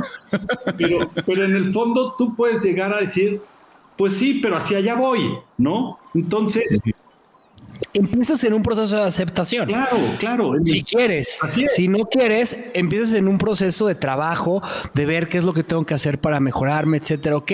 Pero, pero cuando, cuando esta, esta mm, angustia se queda nada más en desesperación, empieza una frustración, se podría decir, que se termina, que termina siendo, que terminas, terminas deprimiéndote. Es que, es que ahí me oyo del asunto, creo, y que tiene mucho que ver con, lo que dice Bauman, que es justo lo, algo de lo que dice sobre la sociedad líquida es que nos aferramos al pasado. Está el tema de la nostalgia. Todo el tiempo estamos mirando para atrás. O sea, esta sociedad creó a los hipsters. Los hipsters son este, pues son los millennials que, al no ver un futuro claro, al no ver certidumbre, al no, no confiar en, las instituciones, en el sistema político, en el sistema económico, este, busca refugios en el pasado, en la memoria, ¿no? Yo soy culpable de eso. O sea, yo acabo de comprarme un, tocadiscos hace poco. Ah, yo, también, yo también. Yo, soy de, cámara de rollo, o sea, ese tipo de cosas. Me, eh, bueno, yo, yo tengo mi justificación, pero eh, me doy cuenta que no soy. Eh, Te estás autojustificando. No, estoy exento de, de, estas, de esto, ¿no? O sea, yo eh, me justifico diciendo que, o sea, la verdad es que yo, para mí eso se trata de un estilo de vida lento, se trata de, no ceder a la presión del mundo. que, te, que, te, hace vivir de, una forma este, cambiante, este, eh, o sea, este tema de lo que Spotify ha hecho con la música, yo la verdad es que lo odio, ¿no? Me, me robó la posibilidad de, vivir mi música como yo la gozaba, que era yendo a comprar un disco. Claro. Y bueno, eso, hoy eso ya no existe. Lo que existe son los viniles. Bueno, pues le, vuelvo a entrar ¿eh? por ese lado, porque yo no, no, este tema de estar cambio y cambio de canciones no me gusta. Sí, sí, sí. Y, lo que dices esto de la nostalgia y el que rezar es porque, es porque precisamente eh, estos sistemas más rígidos, de alguna manera, eh, nos daban seguridad, ¿no? Entonces, Bauman dice, parte de cuál es, cuál es la solución a esta, eh, en esta angustia no kierkegaardiana, sino, sino de Bauman. en esta desesperación kierkegaardiana y en esta angustia. Traduzcámoslo a desesperación, ¿no? Para efectos de lo que menciona Bauman, traduzcámoslo a, desesperación. La, solución a esta desesperación es la invisibilidad, ¿no? Dice, entonces, mientras yo sea invisible, pues menos, menos angustia, desesperación siento, ¿no? ¿Por qué? Porque menos me confronto a mí mismo, ¿no? Eh, entonces busco, busco la invisibilidad, el anonimato de las redes sociales porque ya no soy eh, Luis Javier Álvarez soy eh, Juanito el Superman, ¿no? Ah, yo te, te, había entendido al revés. Te había entendido como el lobo estepario de Hermann Hesse, que al final de cuentas termina encontrándose a sí mismo en esta soledad y dándose cuenta que necesitaba una sociedad. No, es que en el fondo necesitamos, somos seres sociables y sí la necesitamos, pero, pero eso te digo, el tema, el tema ahorita, esta sobreexposición, esta sobredimensión social, este, este estrés de, de, ser, eh, de tener X número de likes en mi cuenta de, Instagram, o sea, y si no lo tengo y entonces, chin, no me han, no me han dado like, o mandé, mandé un WhatsApp y no me han contestado, o no tengo las dos palomitas. La inmediatez. O, genera, genera ese estrés, ¿no? Y, es, y, esa, y esa angustia. Entonces, ¿cuál es? Fíjate, para, para, para ilustrar este tema de la invisibilidad. ¿Qué es lo que hago cuando yo desactivo el que sepan si me leyeron o no? Me hago invisible. Precisamente para ya no generar angustia, ¿no? Y ya no me estén fregando de, oye, ya vi que me dejaste visto, me río porque yo estoy en contra de ponerme invisible por lo mismo, porque generas angustia a los otros. Entonces, ya, pues si te leí, si te leí, te leí, qué güey. Generas más angustia, sí, pero al menos eres, eres transparente. Eres y, transparente. Y, te, enfrentas a. das la cara. estás de acuerdo que generas invisibilidad porque entonces nadie sabe si ya me viste o no. Nadie sabe si ya me leíste o no. Oye, yo traigo un tema que me lleva rondando desde hace dos semanas, que, que platicamos de la felicidad este, eh, con Juan y con otro, otro este, eh, amigo que es, es eh, muy interesante. Pero platicábamos con Raúl y, Juan hizo una, una, un comentario que me, te lo juro, llevo dos semanas tratando de descifrar qué es lo que pasó. Tengo mis tesis, pero todavía no, me gustaría platicarlo contigo. Es la sociedad del pasado, o sea, la sociedad pre-posmoderna, o sea, la moderna y previa a la moderna, buscaba algo que era lo honorable, el patriotismo, se moría por un país. Eh, lo honorable era lo más importante, ser honorable. O sea, si te, o sea, como japoneses, si, si, si cometías algo que no fuera honorable para tu familia, ya no estabas dentro de la sociedad. La sociedad actual eh, puesta en, este podcast que hicimos de la felicidad, su objetivo ya dejó de ser la honorabilidad y se convierte en la felicidad. Y es en una felicidad pues sumamente banal y que es consumista. Pero yo estando en esta sociedad, me pongo a pensar que para mí es muy honorable ser un papá de familia. Entonces digo, o sea, a ver, sí estoy de acuerdo con eso, pero ¿qué fue lo que cambió? O sea, ¿qué fue lo que cambió? Porque no entiendo en qué momento rompimos. No estoy diciendo que ser patriota es bueno, morirte por un país cuando las fronteras no existen también es una idiotez, con todo respeto. Pero, pero sí morir por tus ideales, como lo hizo en su momento este. Juan Escutia. No, tampoco. O sea, eh, San Juan. O sea, quien quieras. O sea, hubo gente que murió por sus ideales. Eh, pero también luego dices, a ver, pero entonces ¿dónde estuvo tu apertura? Porque a lo mejor no estabas correctamente en las cosas, pero muriste, bueno, está bien, te moriste por tus ideales. Pero, o sea, hoy, hoy, hoy morirte por lo que tú crees es casi imposible. O sea, entonces, ¿dónde se rompió eso? Y eso es algo que yo no he logrado descifrar. No, porque, porque, porque el, tema, a ver, ¿qué es lo que yo diría? Una cosa es que este fenómeno social que vemos y, cuando analizas algo ves, un es un poquito como el promedio de, ¿no? Y dices, a ver, no porque la mayoría vaya para allá, pues yo tengo que ir para allá, ¿no? O sea, hay, hay ideales y hay convicciones y hay valores personales, ¿no? Y, te lo decía en tema de la Edad Media y si la iglesia, o sea, hay, hay, gente que somos, que creemos en Dios hoy día, ¿no? Bajo ciertas características del mundo moderno es una reverenda estupidez, ¿no? Pero está bien, pero yo sigo creyendo en ciertas cosas por distintos motivos, ¿no? Eh, y, es, y es una elección, ¿no? El mismo Kierkegaard decía, creer es una elección, ¿no? Y llámale que aunque para Kierkegaard su, su, su relación esencial y el único vínculo esencial debería ser con Dios, ¿no? Pero en el fondo no lo pensemos en la parte religiosa, pensémoslo en la parte filosófica, ¿no? Eh, creer es una elección. Entonces, creer que, que, tú quieres ser un buen padre de familia y que quieres inculcar ciertos valores a tus hijos, ¿no? es una elección. Y mientras seas fiel a esa elección, es, estás, estás siendo convincente contigo mismo, ¿no? Y congruente. Por eso, pero es justo, justo lo que hablábamos, si te acuerdas lo que es lo que dijimos que era desesperación, que era alejarte de ti mismo para buscar ser como los demás, ¿no?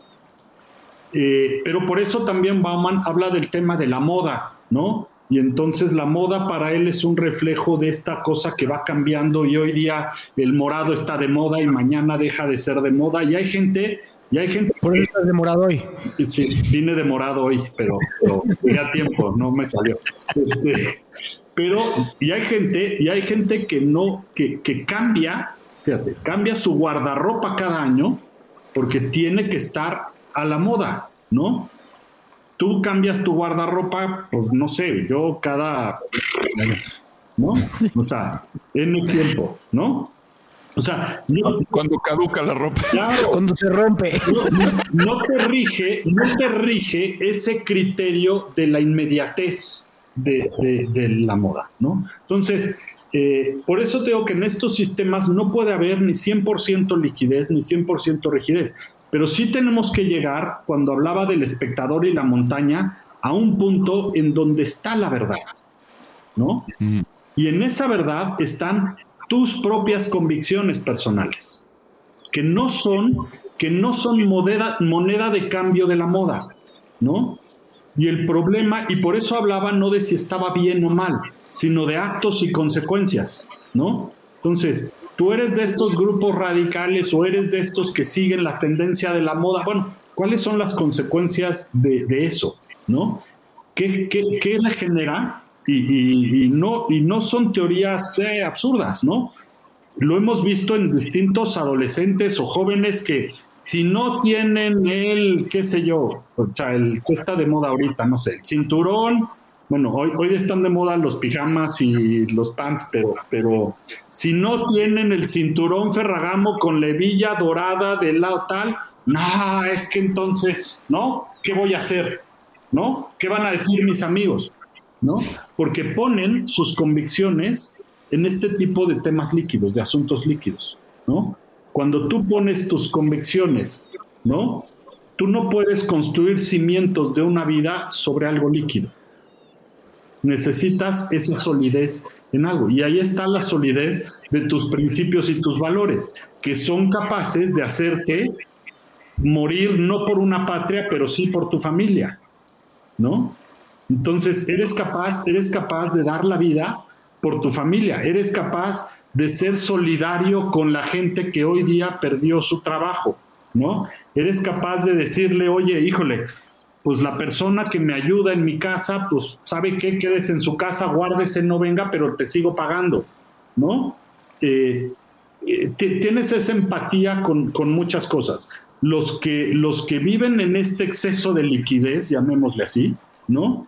Entonces, pues tú tus cosas y pues con la pena, ¿no? O sea, tiende a ser un poquito más, eh, más egoísta, ¿no? Entonces, por eso, por eso no, hay que, no hay que perderse en, que, en que esto que estamos viviendo, esta posmodernidad y esta liquidez y este pensamiento, eh, eso es lo, no, no, es necesariamente lo correcto, porque, porque son tendencias que cambian. Y lo que tú necesitas también es siempre ser fiel a ti mismo. Entonces, ¿sabes qué? Yo creo en esto. Puedo estar bien o puedo estar equivocado, ¿no? Mientras seas fiel a, tus propias convicciones y a tus propios valores, no, y, además algo que está padre es que cuando eres fiel a tus propios valores y de repente te das cuenta que te equivocaste, claro, también es grandísimo. El crecimiento es padrísimo. Claro, sin duda, porque a ver, estás, eres fiel a, eres fiel a tus, eres fiel a tus, a tus valores, pero eso no te hace ser un cerrado. Eh, es, donde entra el radicalismo, ¿no? No eres radical a eso, ¿no? no. O sea, tienes, tienes, tienes este margen de diálogo, de decir, a ver, yo, yo pienso en negro, tú piensas en blanco, pero eres capaz de decir, oye, ¿por qué? ¿No? Y empieza, tu negro se empieza a difuminar, quizás un poco. Pero eso no quiere decir que, se debilite. Simplemente te estás abriendo a nuevas posibilidades y eso es lo que, lo que te hace crecer como persona. Yo lo que creo, respondiendo a tu pregunta, Javi, eh, sobre en qué momento cambia, eh, y que eso es básicamente la, definición de lo posmoderno, es una individualización tanto del, deber como de eh, las luchas, eh, como todo, todo, todo lo que antes era afuera, en la posmodernidad se interioriza, ¿no? Entonces, yo, yo me acuerdo muy bien, bueno, ahorita de, un ejemplo que es así, que, me parece asombroso, que es Francisco Javier Mina, ¿no? Que fue este español que, que, murió a los 28 años, creo. Este, no, no llegó a los 30, estoy casi seguro de eso. Este, él, o sea, empezó su carrera militar en España y su propósito era luchar contra el absolutismo español. Eh, este, eh, eh, no, no, no, es mucho antes del franquismo, esto es de, la independencia. que, tal vez te pueda responder algo sobre en qué momento cambia todo esto, ¿no? Este, o sea, se, revela en contra de, los reyes, este, ah, tiene que huir de, España y en, Inglaterra, alguien le dice en Inglaterra, oye, vete a Estados Unidos, ahí hay unos polacos que andan haciendo no, sé qué cosas con México, llega a Estados Unidos, se junta con esas personas, le dicen, sí, hay un, un, este, un cuate este, en el Bajío que, que es este... ¿Cómo se llama? Por ahí Moreno, únete a su ejército, son insurgentes, este, se va a lo que sea, lo que ayude a ponerles en la madre a los españoles. llega y, se, y, arma un ejército y va y, lo lidera y así hasta que lo matan y lo azotan y lo torturan y, pasa de todo. Y esa fue la vida de, Francisco Javier Mina, ¿no? Este, un chavo de 28 años. O sea, es como, me acuerdo del meme este del perro todo mamado al lado del perrillo, ¿no? que, somos hoy en día, pero realmente, eh, eh, pues todo ese heroísmo y todas esa, esas grandes convicciones, esas grandes ideas pertenecen a otra época, a otra época en la, en la, cual era posible derrocar a un poder. Hoy en día estamos ya en una eh, era post revoluciones, post este todo tipo de lucha social y eso, o sea, y creo que nos ha, tomado tiempo darnos cuenta, pero, o sea, desde eh, hasta hace poco hubo intentos de rebeldía, ¿no? Autodefensas, este movimiento del Yo Soy 132, todas estas cosas que fueron, pues básicamente las patadas de abogado de la población, o sea, para darse cuenta que no hay nada que puedes hacer frente a un sistema que, ya, ya, ya maneja este, pues, sistemas de cómputo, eh, que ya maneja cuentas bancarias, que puede bloquearte. Eh, o sea, no, no, tienes nada que hacer en contra de eso, ¿no? No, pero, pero fíjate, si hay, si, si hay historias inspiradoras en muchos sentidos que, que,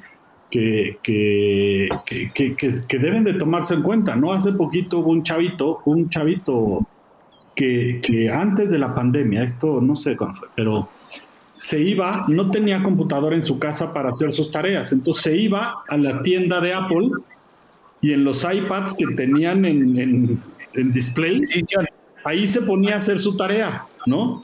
Y entonces iba todas las tardes a hacer su tarea a la tienda porque ahí pues podía tener acceso a eso, hasta que se empezaron a dar cuenta que este chavito iba todos los días y hacía lo mismo, y le terminaron regalando un iPad al, chavito para que pudiera hacer su tarea. Pero Iba, pensé que ibas a contar el chiste de humor negro y lo terminaron sacando de la tienda. Te lo juro que pensé que ibas a contar no, el chiste del humor negro. No, no, te dije que era historia inspiradora esta vez. Yo siempre doy el preview de lo que voy a decir. ¿no? Esa historia pasa todos los días, nada más no te enteras. en, esta, en esta sí se dieron cuenta, pero al final es, te das cuenta que, a ver, un, un chavi tendría, no sé, 12 años, lo que sea. Su, su grupo de amigos o lo común en esos es, pues, mis no tengo computadora o lo que sea y no lo puedo hacer. Este rompió, rompió con lo que solía ser su, su grupo y dijo, no, yo creo en esto y quiero esto y hago hasta lo que me da la vida para poderlo hacer. O sea, si hay gente que, que rompe estos estereotipos eh, eh, sociales, ¿no? Y todo tiene que ver, en el fondo, todo tiene que ver finalmente con la libertad, ¿no? O sea, la verdadera libertad, pero una libertad, pues que tiene consecuencias, ¿no? Entonces... Pero, yo, yo, yo, te lo llevaría más lejos, te diría, ¿por qué quería ese chavito hacer tarea? Y no, y no me hablen de, lo, de las virtudes de la escuela, porque, o sea, la verdad es que yo creo que, o sea, ese chavo está cediendo ante una presión enorme social, que es justo lo que decía, o sea, no, no, no es un tema de restricción, sino es un tema de, él es un gran ejemplo de cómo hoy todo ese heroísmo que pudo haber tenido Javier Mina eh, se, traduce en esto, en este tipo de acciones, ¿no? En las cuales uno se autosomete a, a una presión enorme que, viene causada por, por un, este sense of achievement o este, este asunto del rendimiento que, sentido de responsabilidad que, te hace hacer esas cosas, ¿no? Y, el Estado y el Estado y las eh, instituciones, pues, no son las responsables de que, o sea, ¿en qué momento entra la disculpa de la escuela? ¿En qué momento entra la disculpa del gobierno? Eh, ¿por, qué, es Apple la que se tiene que hacer cargo de la situación de este chavo? ¿Por qué es este chavo el que se tiene que hacer cargo de una situación así? ¿No? Pero, yo te decir, pero ahí independientemente, pero independientemente de todo eso, de todo eso, ¿no? Eh, ¿cuál, es, ¿Cuál es tu sentido de responsabilidad? ¿Cuál es el sentido de responsabilidad de este chavito? ¿No? Eh, es cierto, o sea, y te pongo un caso mucho más cercano, mi hijo, ¿no? Que no me, bueno, seguramente no está escuchando esto, pero, pero ah, mi hijo se ha hecho, perdón, casi un baquetón en esta cuarentena, ¿no? ¿Por qué? Porque tampoco la escuela ayuda. lo que la escuela hizo fue, pues clases virtuales, pues las ocho horas en clase, pues son ocho horas enfrente de una pantallita totalmente antipedagógico para el escuincle de 15 años. O sea, eh, eh, eh, le cuesta trabajo poner atención sentado en un salón de clase, ahora imagínate ocho horas viendo puros cuadritos en la pantalla, ¿no? Entonces, me habla la, maestra el otro día, no, es que le dije, a ver, o sea, entiende que, que tiene 15 años, que está en tal etapa de desarrollo, que es distraído por naturaleza, le dije, a ver, si el niño se aburre, Perdón, pero no solamente es culpa del niño, también es culpa del profesor que no hace su clase interesante para mantener la atención del niño, ¿no? También es culpa de la escuela que en vez de decir van a tomar las ocho horas de clase, vamos a tomar cuatro y hagan cuatro de investigación y otra serie de cosas que los saque de... O sea, sí, independientemente de eso, sí. Pero después yo fui con mi hijo y le dije, mira, sí, la cosa está cabrón y está bien difícil y no te es fácil pero tu obligación es cumplir también, ¿no? O sea, estás en esto y hay que, y hay que cumplir, ¿no? ¿Te cuesta más trabajo? Sí, es más fácil, más difícil, pero eso, pero eso no, no te exime de dar un mejor esfuerzo a lo que, a lo que estás haciendo, ¿no? Porque si no, entonces, te digo, caemos este en este exceso de liquidez. No, no, pues es que no está fácil y pues como no está fácil, entonces no, no lo hago, porque entonces no te llevas a, tu propia superación, ¿no? Como decía Nietzsche, que el hombre es un ser humano que debe superarse constantemente, ¿no? Entonces, sí, tenemos, y Nietzsche lo han, lo han un poquito juzgado de más en muchos sentidos, ¿no? Pero en el fondo, pero en el fondo es, es este, es este seguir superándote. ¿Cómo te vas a superar? Sin retos, ¿no? ¿Por qué, ¿Por qué dicen que hoy Messi y Cristiano Ronaldo son lo que son? Porque los dos existen. Si uno no existiera, el otro no tendría la necesidad de llevar su potencial a ese nivel. Pero como se están presionando entre los dos, ¿no? Si uno mete 10 goles, el otro busca meter 11, ¿no? Y entonces el ser humano necesita estos, estos, eh, estos retos, ¿no? Esta, eh, ¿cómo, Esta eh, destrucción creativa, ¿no? Necesita estos elementos destructivos para hacerte entender que existe la posibilidad de reinventarte y hacerlo. Pero si tú te rindes ante la dificultad, ante la complejidad y ante esto, entonces no te superas. Oye, Luis Javier, ¿quién sabe? ¿No? Pues, normalmente ya para, estamos llegando este, a, tu siguiente puerto que, venías nadando y ya vimos por qué, pues ya encontramos un, super desarrollo. Me aventaron de la otra barca. un super desarrollo turístico aquí en, donde estabas nadando, ya vimos que no estaba tan, tan, tan, tan lejos. Sí te, sí te, sí te, sí te separaste un poquito de donde estabas, pero eh, no, la verdad es que eh, la pregunta es la siguiente. ¿Tú cómo ves el futuro de la humanidad. Y, a mí me gustaría dejar como una reflexión de todo lo que acabas de decir, em, que, creo que es como el deber de lo que tenemos que hacer como sociedad. Y, yo lo estoy viendo hoy en tres niños, en tres hijos que tengo. Y, cada uno va necesitando ser, ser moldeado. Y algo que me parece muy interesante es que creemos que hoy en día la sociedad, los niños ya están moldeados y se nos olvida que hay que moldearlos y que hay que hacerlos y que hay que ponerle límites y que hay que ponerle un contexto y que, y que, y que, hay, que hay que irlos llevando en una disciplina y que esa disciplina es algo rígido y si no existe esa rigidez, pues tu hijo va a estar en, en, eh, totalmente líquido y se va a desparramar porque no va a tener un contexto, no va a tener algo que lo soporte. Entonces, eh, en, este sentido, pues mi reflexión, para terminar, yo mi, mi, punto de vista es, es, justamente es, se vale ser líquidos, pero ten, ten, ten bien claro que, quién eres. O sea, eh, se, vale, se, vale, se vale estar abierto a, a todo, al aborto, a las cosas, a, a, a, todo, todo. Se vale, se vale por completo, pero ten claro por qué estás abierto a eso y ten un contexto en tu vida y ten, y ten una, una, una estructura que te diga, unos principios que te rijan. Y por eso el estoicismo hoy en día vuelve a retomar fuerza y, y, y, por eso todo lo que hemos platicado hoy vuelve a tomar fuerza. Entonces, eh, diciendo yo ese punto, ¿cuál crees que sea para ti el, el, el lo siguiente, lo que viene en la moderna, en, el ser humano? O sea, ¿cuál, ¿cómo lo ves? ¿Cuál, ¿Lo ves esperanzador? ¿Lo ves mal? ¿Lo ves bien? Yo, yo te decir, sobre lo que tú decías, sobre lo que tú dijiste, una cosa. Ve, hay un, hay un poema de Amado Nervo que se llama El agua. Léelo. Y tiene una parte dice, el agua toma siempre la forma de los vasos que la contienen, ¿no? Es decir, el agua, este, este, este objeto, este liquidez, este objeto líquido, está contenido en un vaso.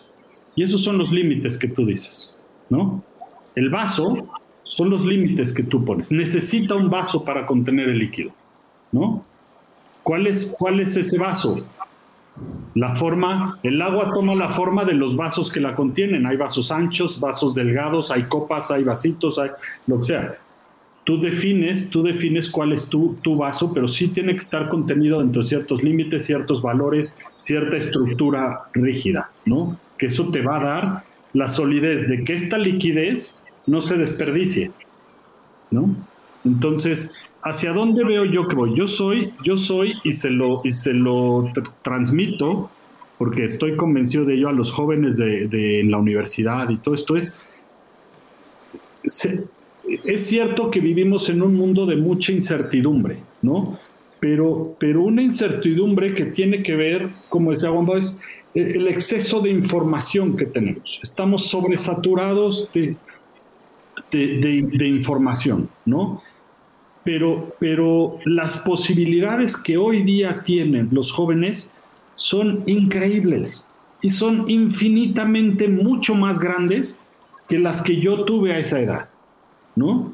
Entonces, hoy día tienen toda la información en la palma de su mano, en un teléfono, tienen, tienen posibilidades inmensas. Lo que estos chavitos que te decía de Reddit y que pusieron en jaque a la bolsa de valores, pues un chavito se gastó sus 100 dólares de domingo o cientos de domingo y de pronto resultó que tenía 5 mil, ¿no? ¿A base de qué? A base de usar la tecnología que tenían a su alcance, ¿no? Entonces, eh, creo, creo que las generaciones de hoy tienen un potencial enorme, un potencial enorme. El reto de las generaciones de hoy es, es tomar, tomar, es, tomar la estafeta de eso, no dejar que una generación que ya pasó marque el rumbo de su vida, ¿no? Y eso, y eso es lo que quizás a esta generación le hace falta un poco es despertar, salir de su comodidad para decir, el futuro que a mí me espera no depende de los demás, sino depende de mí. Pero me parece que es un futuro increíblemente bueno, ¿no? Incierto, tremendamente incierto, pero, pero muy bueno. Y renunciando, porque tienen que renunciar. Claro, por eso es, es a lo que doy. O sea, si ellos van a tomar la batuta de su destino, tienen que renunciar a la comodidad de, estar en el TikTok y en la tele y en el esto y en viendo la serie o sea, pues tiene, o sea, piensa en esta pandemia, ¿cuántos chavitos han hecho millones de TikToks y han visto N cantidad de series? Cuando pudieron haber, por ejemplo, aprendido un idioma. ¿No? O sea, ponte metas, ponte metas que que te hagan crecer como ser humano porque, porque la comodidad aletarga un poco, ¿no? Esto que decíamos del miedo, ¿no? El miedo me mantiene alerta. Si estoy cómodo, y decía, decía también Bauman por ahí, para cerrarme, para ser coherentes con el tema y cerrar, y cerrar acorde, ¿no? Hablaba de seguridad y libertad. Mientras más libre eres, menos seguridad tienes. Mientras más seguridad tienes, menos libre eres. Y con esto un poquito podríamos eh, cerrar bastante, bastante bien este tema, ¿no? ¿Por qué? Si yo salgo de mi seguridad, de mi comodidad, entonces voy a descubrir la cantidad de posibilidades que esa libertad me da, ¿no? En cambio, si yo prefiero estar seguro y cómodo, pues menos libertades voy a tener. Y ahí es, y es un tema de una elección, ¿qué eliges? ¿No?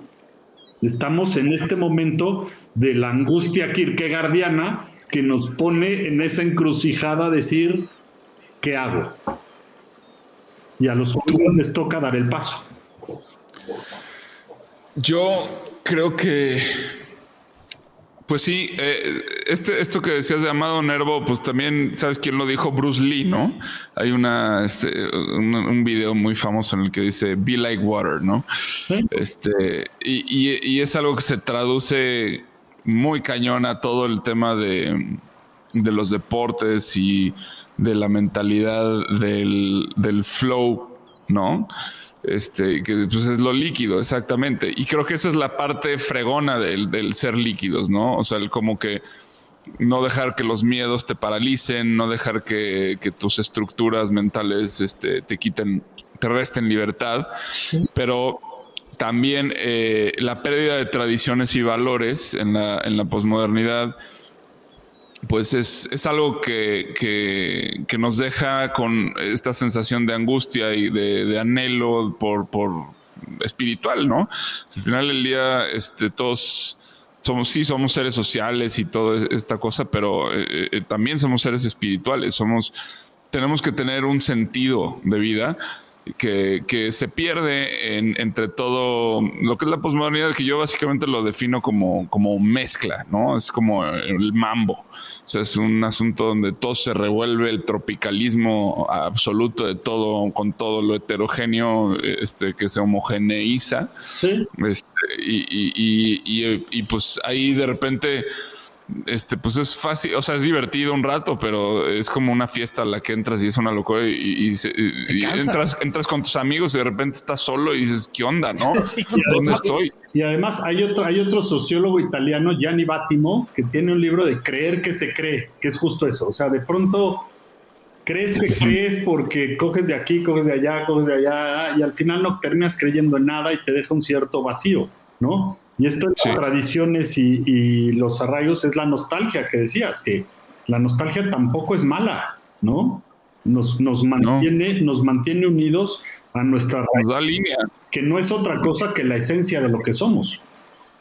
Sí, sí, yo, yo, o sea, yo me, ya, ya, yo ya varias veces eh, me encuentro con ese sentimiento de, ese, de como de haber entrado a una fiesta, entrado bien acompañado, divertido, me la pasé fregón y de repente dije, ¿qué es esto? Ya me voy de aquí, qué, qué horror salgo este, vomitando y, parando el primer taxi que se pare para que me regrese a mi casa, porque el, deseo de, de regresar a mi cama y a mi zona eh, segura eh, eh, es, enorme, ¿no?